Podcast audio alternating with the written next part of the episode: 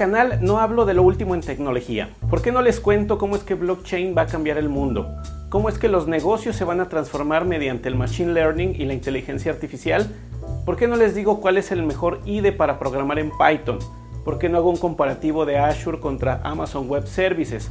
¿Por qué no hablo de esas cosas? Primero, es porque ya hay mucha gente haciéndolo. Basta entrar a YouTube, escribir allí en la barra de búsqueda el lenguaje de programación de tu preferencia, por ejemplo Python, y ver que hay una enorme cantidad de canales que ya están ofreciendo tutoriales, que están ofreciendo cursos completos. O irte a una plataforma como Udemy, donde también en la sección de desarrollo, que es una de las más populares, te vas a encontrar que los cursos más populares y con más ventas están basados o hablan de lenguajes de programación. Habemos muy pocos que hablamos de disciplina. Entonces yo me quiero unir a esas voces.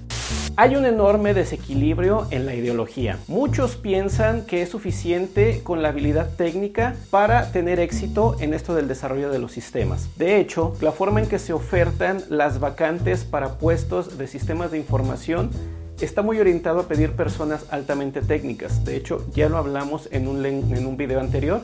Pero no creas que minimizo la habilidad técnica. Al contrario, es muy, muy necesaria. Nosotros como ingenieros de software debemos de tener buenas habilidades para programar, para crear sistemas y para utilizar esas herramientas que nos van a ayudar cotidianamente. Si no tenemos esas bases, sin esos fundamentos, va a ser muy difícil que podamos trabajar. Te cuento en mi experiencia como emprendedor.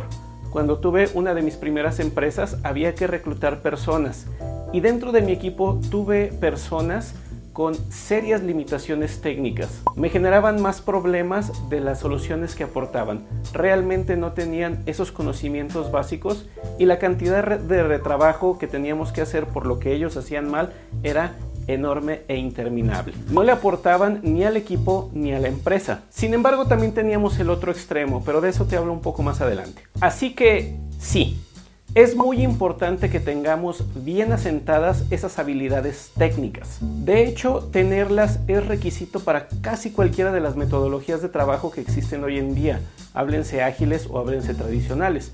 Todas asumen que las personas que van a trabajar en los equipos ya saben al menos programar. Sin embargo, no es suficiente con lo técnico. Hay que tener conocimiento en otras áreas que nos van a permitir tener mejores resultados.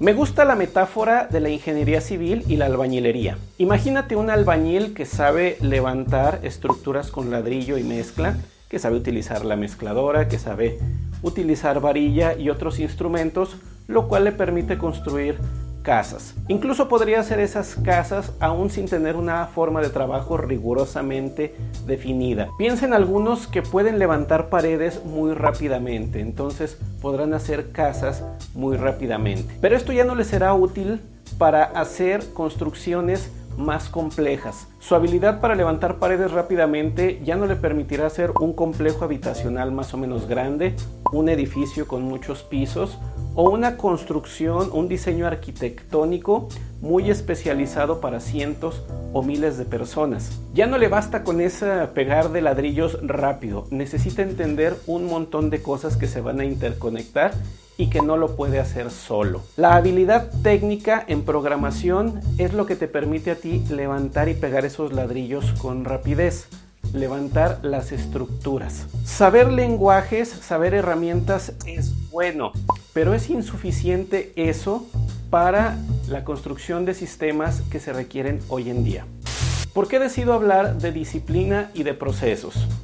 Ya te he estado hablando de mi experiencia, pero nuevamente te reitero mi misión. Mi misión es evitar que otras personas padezcan lo que yo sufrí desarrollando software. Fui emprendedor, tuve empresas, las quebré te lo cuento también en otro video. Y las veces por las que quebré fue porque en ocasiones nos íbamos mucho hacia un lado, hacia lo técnico o hacia lo de procesos, siempre desbalanceado, nunca en un equilibrio. Ya te conté de mi experiencia con esos programadores que no tenían las habilidades.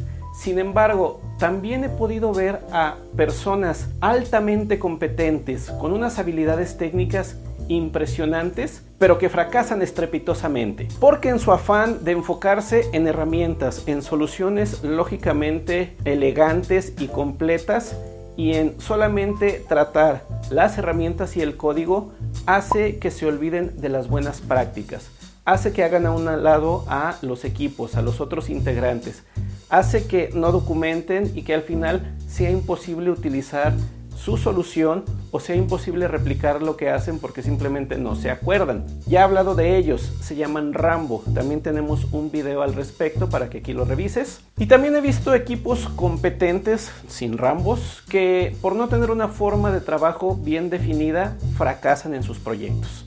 La forma de trabajo moderna requiere de algo que llamamos el profesional con forma de T. ¿Qué es eso?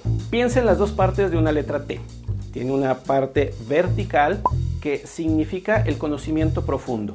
Eso es lo que debemos de ser hábiles. Ahí es donde encuentras saber programar, saber hacer bases de datos, saber integrar los sistemas, saber instalar los archivos. Pero también está la parte horizontal. En ella se encuentran cosas y competencias transversales, otras habilidades que te permitirán tener un desempeño mejor.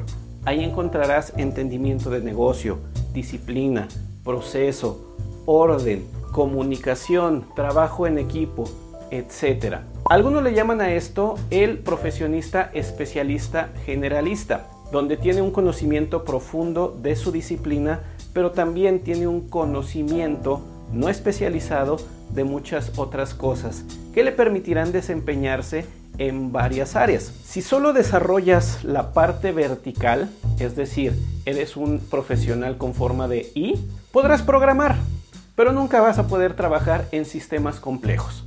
Por el otro lado, si te falta la I y solo tienes la parte horizontal, no podrás ni siquiera programar. Es por eso que hice este canal, para ayudarte en tu camino a convertirte en un especialista generalista, para que conozcas esas disciplinas transversales, esas competencias que te ayudarán a insertarte mejor en equipos de trabajo modernos. Ninguno de los aspectos es más importante que el otro, no es más importante lo vertical o más importante lo transversal.